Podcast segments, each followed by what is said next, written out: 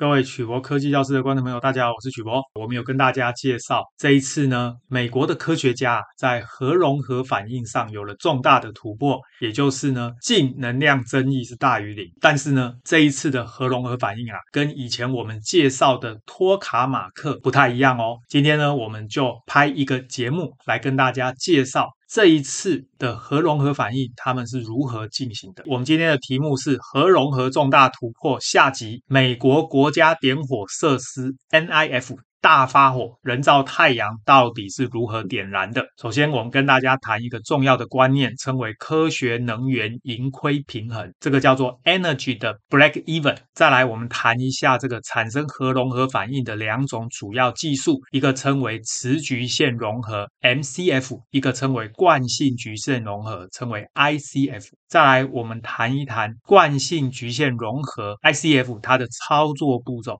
再来，我们带大家看一下美国的国家点火设施它的发展历史。再来，我们谈高能雷射如何驱动核融合反应。最后啊，我们跟大家谈一谈什么叫做燃料球跟环空气。今天呢，我们的文章呢是参考这个品玩发表在《科技新报》，题目是“人类盗火时刻，可控核融合首次输出超过输入，核融合发电的时代来临”。再来，我们参考的就是国家点火设施。还有这个 NIF，也就是国家点火设施，它是如何运作的？首先，我们复习一下上个礼拜我们讲过，核融合反应呢，又称为核聚变反应，它就是把两个氢元素，也就是呢，刀跟氚融合起来变成一个重元素。譬如说氦，所以呢，把刀跟穿融合起来变成一个氦。那么，因为在融合的过程中呢，它的质量减少，而这个减少的质量呢，去乘以光速的平方，就会等于能量，所以呢，就可以放出巨大的能量。而这个科技啊，日新月异，创新跟颠覆的节奏呢，就越来越快。各位很难想象，竟然有一种技术啊，要超过半个世纪的时间呢，才能突破。在十二月十三号，也就是上个礼拜，美国政府宣布啊。耗时整整七十年呐、啊，人类呢才终于在核融合反应发生了重大的技术突破，也就是呢产生的能量大于消耗的能量，这个我们把它称为科学能源盈亏平衡 （scientific 的 energy break even）。在十二月五号呢，美国的科学家首次达成科学能量平衡的可控核融合实验。这个研究团队啊，使用高能镭射，各位特别注意哦，它跟以前用的方法不太一样，它使用的是镭射的方式。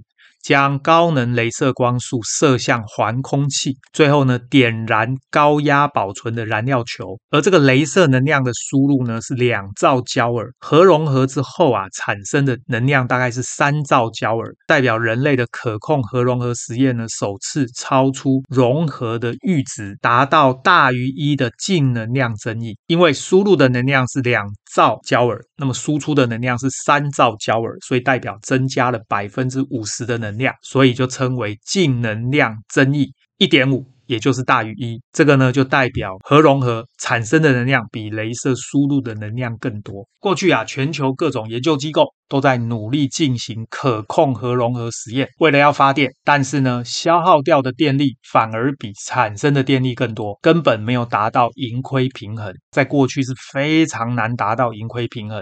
科学家花了整整七十年，终于啊看到了这一天，获得的能量比投入的能量还多。虽然啊短短的只有十奈秒，整个燃料球完成核融合反应，并且达到超过一的能量增益。这个啊，还是令科学家非常的兴奋。讲到核融合反应，目前有两种主流的技术，第一种称为磁局线融合 （MCF），它呢基本上是在比较低压跟低温的状态下来进行。首先呢，要加热燃料变成电浆状态，再利用超导体来产生超强磁场，而这个超强磁场呢，就会控制这个电浆，因为电浆就是带电的气体离子，氘跟氚的气体离子带电。所以呢，就可以沿着磁力线来运转。进行螺线的运动。所以各位看下面这个图，刀跟穿的电浆在中间，而磁力线也在中间，所以就会绕着磁力线运转。这样子呢，这些电浆才不会到处乱跑。旁边这个蓝色跟灰色的，基本上就是超导体，可以产生超强磁场，持续的加热电浆就会产生核融合反应，而这个反应器呢，就称为托卡马克。我们上个礼拜呢，主要介绍的就是这一种称为磁局线融合。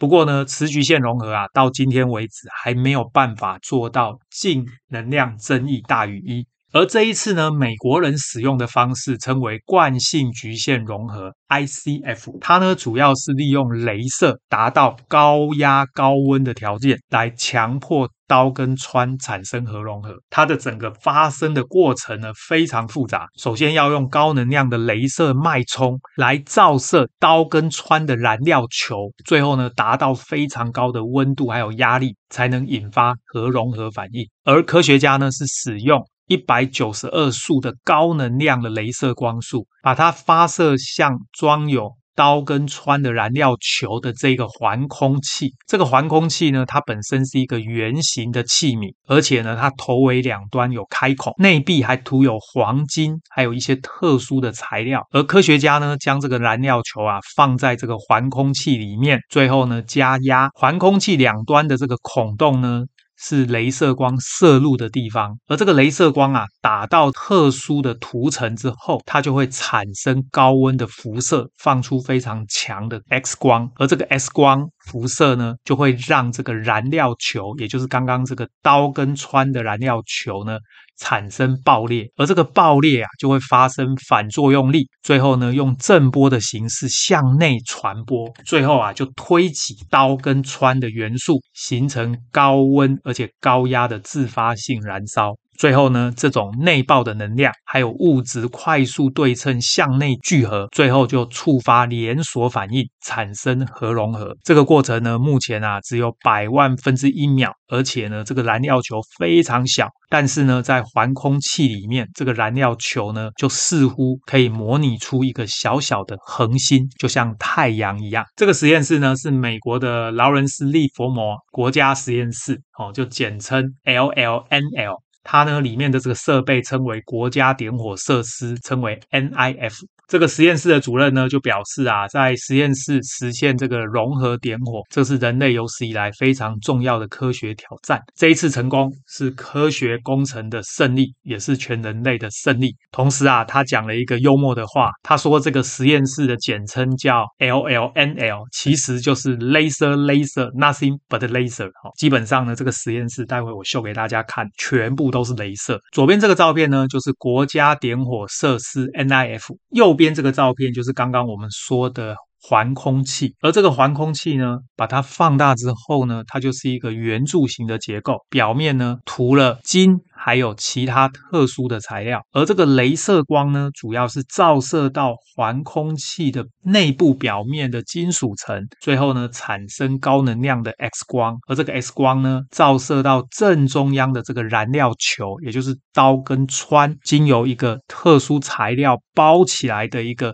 小球，结局就会引发刀跟穿产生核融合反应。最后呢，就放出能量，就是国家点火设施 NIF，还有环空气 HORON 它的基本结构。那么这个国家点火设施啊，它的发展历史其实非常的悠久。它呢是一座基于镭射去产生惯性局线融合 ICF 的装置，它是由劳伦斯利弗摩国家实验室建造，使用镭射来照射，达成高温高压，并且把高温高压施加在一个非常小颗的。刀穿燃料球上来启动核融合反应，这个呢也是人类有史以来最大的镭射装置。这整个镭射系统啊，运作必须要启动六万个各种高科技的装置，包含电路啦、高压电、光学机构、机械构造、自动透镜，还有能量感测器、监视器、镭射、电脑诊断安全系统等等。它的厂房设备啊，长达一公里，各位就知道这个镭射的能量太惊人了。总共有一百九十二门的镭射，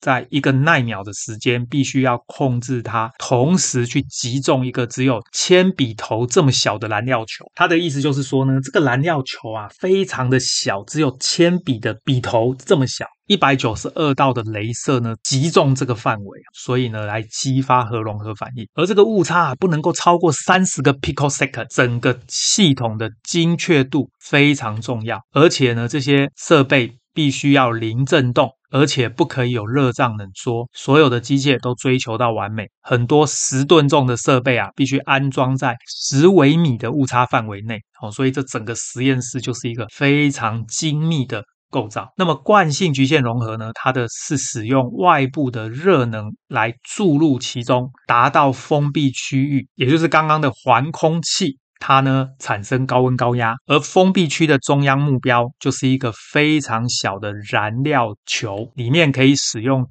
刀跟氚这种气体，而这个高能镭射呢，会使这个燃料球的表面电浆化，所以结局呢，它也是会产生气体离子，也就是电浆，这个表面会炸开，其余的中心材料。因为受到这个牛顿第三运动定律啊，作用力跟反作用力的定律，它呢会向中间去溃缩。这个啊，我们把它称为内爆。而这个内爆的能量呢，会让燃料球均匀的向中央塌缩。最后呢，燃料球里面的氘跟氚在高温高压下就会产生极高的密度。这个呢，只要核燃料的密度足够，就会发生核融合反应。而这个燃料球啊，它里面是有氘跟氚的气。气体的结冰体，它的整个胶囊呢，是使用细的塑胶线。把它固定在环空气里面，全部的镭射能量都是击中这个环状物，再产生 X 光打向这个燃料球。上个礼拜呢，我们介绍使用电浆包覆的托卡马克装置。这种装置呢，外部能量的输入必须全程不停输入，才能维持电浆。如果这个电浆啊，它产生破洞的时候呢，这电浆就会熄灭。我们上一个礼拜说的托卡马克装置呢，它是一个消耗能量的装置，而我们刚刚介绍的这一种点火的方式，它最大的好处就是一开始启动核融合，它就可以自行融合燃料球，最后就可以中断外部的能量供应。意思就是说呢，使用镭射去启动，基本上它只要启动核融合反应，就可以中断外部能量供应。因为呢，这个链锁反应它的能量。会自动来融合剩下的材料，因此呢，使用点火式是目前唯一有希望迈入实用化的途径。刚刚我们介绍的环空气，它是一种辐射热动力学里面的专业术语，它指的是一个枪臂还有枪臂内会达到辐射热平衡状态的一个空腔，也就是呢这样一个小小的空腔。在实际的情况下，理想的环空气是可以通过在任何不透明的金属。制作的一个中空容器，然后呢，打一个小洞来作为一个近似的环空气。接下来我们看一下国家点火设施它整个运作的原理。The universe for billions of years has been lit by the fire of countless stars. In these stellar cauldrons, hydrogen nuclei are fused together to form helium nuclei, releasing energy that lights the heavens. Can we build the technology to harness this awesome energy on Earth? As we approach our planet, that is exactly what's happening today. Far beneath these clouds lies the National Ignition Facility, located at Lawrence Livermore National Laboratory in Livermore, California. This facility has been built to bring star power to Earth. It is the world's largest and highest energy laser system. 这个呢，就是国家点火设施这个实验室的外观。Containing 192 laser beams, NIF will explore controlled nuclear fusion to ensure global security, enable sustainable clean energy, and advance our understanding of the universe. 85 feet tall, the laser and target area building is the size of three football fields. 这个尺寸呢，整个有三个足球场这么大。左边跟右边这个就是镭射放大的装置，正中央这个就是反应腔体，旁边这些管线呢，就是把镭射光导引到反应腔体的管线。Inside, are two parallel laser bays, each containing 96 beam lines. 左右呢各有九十六个镭射光束，所以总共加起来是一百九十二个镭射光束。In this animation, which is millions of times slower than real time, 它现在呢展示的这个红色的就是雷射光前进的状况，它呢是用慢动作的方式来呈现。we will follow the process for creating a miniature star in the target chamber by riding along with some of the laser beams. The process starts by first energizing the laser amplifiers in the two laser bays by dumping electrical energy stored in capacitors into flash lamps. They Flash lamps 就是拿来做放大功能使用的。 convert the energy to light that is absorbed by the laser glass in the amplifiers. Later, when the laser pulses pass through the glass, they will extract this energy, thereby increasing the laser beam energy. Our trip with the laser beams begins in the master oscillator room, 这个呢就是雷射光产生的主要装置。 where a very low energy laser pulse is created.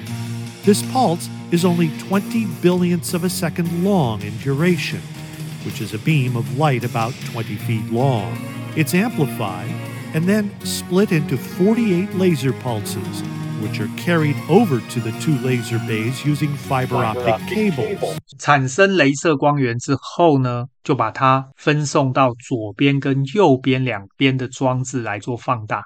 Here, the 48 pulses are amplified in a preamplifier by a factor of about 10 billion.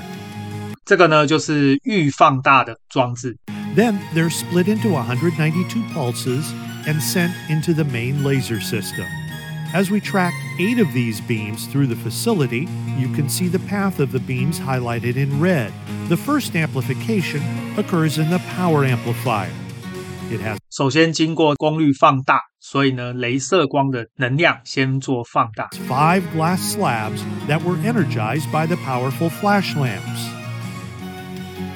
Then they travel to the main laser cavity that 最后呢，进入主要的雷射共振腔。我们一般讲共振腔，就是让雷射光在反射镜之间来回不停共振放大。 directs the laser light back and forth four times through 11 sets of laser amplifier glass in the main amplifier system. 有没有？他刚刚提到，在共振腔里面呢，来回反射共振。 This gives the laser beams another boost of energy. During this time, optical components ensure that the beams maintain their required pulse shape, quality, and spatial uniformity. 前后呢，要经过主要的放大器呢，要四次。 On the final pass through the optical system, the laser light is allowed to exit 雷射光呢，在 and 离开 travel 这个 back through 放 the 大 beam 器， lines and up to the power amplifier once more to pick up even more energy before heading down the long stretch to the switch yard. 最后再经过一次放大。 In total, the energy of the laser beams is increased a quadrillion times as they travel more than 1,500 meters from the master oscillator room to the target chamber. In the switch yard, the parallel bundles of beams are rearranged into a conical configuration. That's so they can be focused into the center of the target chamber and onto the target assembly. 接下来呢，就是要把这些镭射光呢分散开来。各位现在看到的这些装置呢，就是要想办法把镭射导引到左边的这一个反应腔。大家有没有注意到，镭射光呢是从四面八方照向这个反应腔的正中央？The assembly holds the spherical fuel pellet containing hydrogen. Here you see the eight beams split into two groups of four beams each, one group traveling up and the other traveling down. 所以有没有把雷射光导引出来之后呢，再指回向这个反应腔中央？ heading for equidistant entry ports on the target chamber. Finally, the beams pass through the final optics assemblies, which convert the original 特别注意的是呢，刚刚我们提过，必须经由一个非线性的晶体，把红外光的波长转换成紫外光的波长，所以它从原来的红色变成蓝色。示意图是这个意思，infrared laser light to ultraviolet. 从红外光转换成紫外光，最后呢照向这个环空气。这个装置就是环空器，而镭射光呢是从上下两个洞照射到里面。最后呢，是照射到这个环空器内部表面涂的这一层金属上面，最后呢，激发出 X 光。The beams then converge on the 10 millimeter target assembly called a hohlraum, generating a bath of X-rays. 有没有产生 X 光？而这个 X 光呢，最后会照射到这个燃料球。This causes the tiny target sphere to implode and ignite in a controlled, self-sustaining fusion. 接下来就引发了刀跟穿的融合反应，blow off 产生这个爆炸燃烧，引发核融合反应。The same process that powers the stars.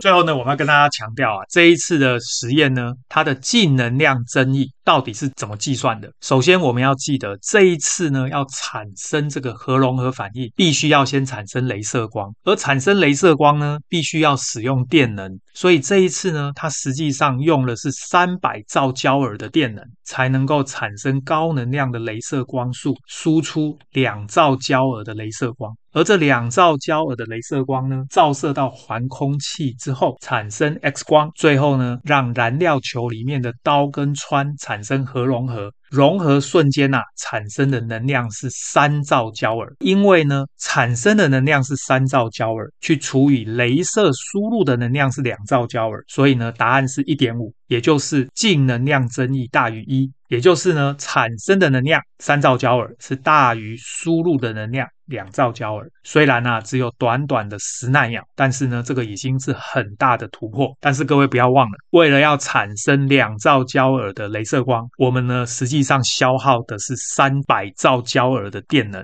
所以呢，如果我们把这整个实验呢整体的能量消耗来看，它实际上消耗的电能是三百兆焦耳，而产生的能量呢只有三兆焦耳，才百分之一而已。所以简单的结论呢，这一次的。实验啊，虽然是重大的突破，但是呢，它仍然是一个消耗能量的装置。这一次啊，美国的这个国家实验室呢做出来的实验，基本上呢，输入的镭射光能量两兆焦耳，产生的核融合能量三兆焦耳，所以呢，很明显，输出的能量是大于输入的能量，没有错，这个已经是一个重大的突破。但是呢，实际上啊，这整个实验呢，要产生两兆焦耳的镭射光，结果呢，竟然啊消耗掉了三百兆焦耳的电力。因此呢，如果我们以整个实验来看的话呢，它消耗掉的能量高达三百兆焦耳，但是实际产生的能量也只有三兆焦耳。也就是百分之一而已，人类啊还是有非常大的努力空间。不管怎么说，这一次的实验呢，确实是一个重大的突破。很多的科学技术呢，都是在一点一滴慢慢的进步。希望呢，未来可以有更多的突破，这样人类才能够有。取之不尽、用之不竭的能源。以前呢，大部分科学家都认为啊，核融合要能够真正的商转，至少要五十年以上的时间。那么经过这一次的实验呢，大家觉得啊，有机会把时间缩短。但是各位啊，千万不要以为啊，真的立刻就会发生。我个人认为呢，这个没有弄个二三十年啊，其实呢也很难真正的商业化。总之呢，这一次的实验呢是一个蛮大的突破，但是呢还有非常多的困难要一步一步的来努力。希望未来呢，人类可以解。解决核融合里面遇到的问题，这样呢，我们才能够有干净的能源可以使用。我们今天的节目就到这边，大家啊，对于这一次的国家点火设施，还有整个核融合，以及呢，使用惯性局限融合，甚至是高能镭射的产生，有任何问题，欢迎大家发表在影片的下方，我们再来讨论。谢谢大家，晚安，拜拜。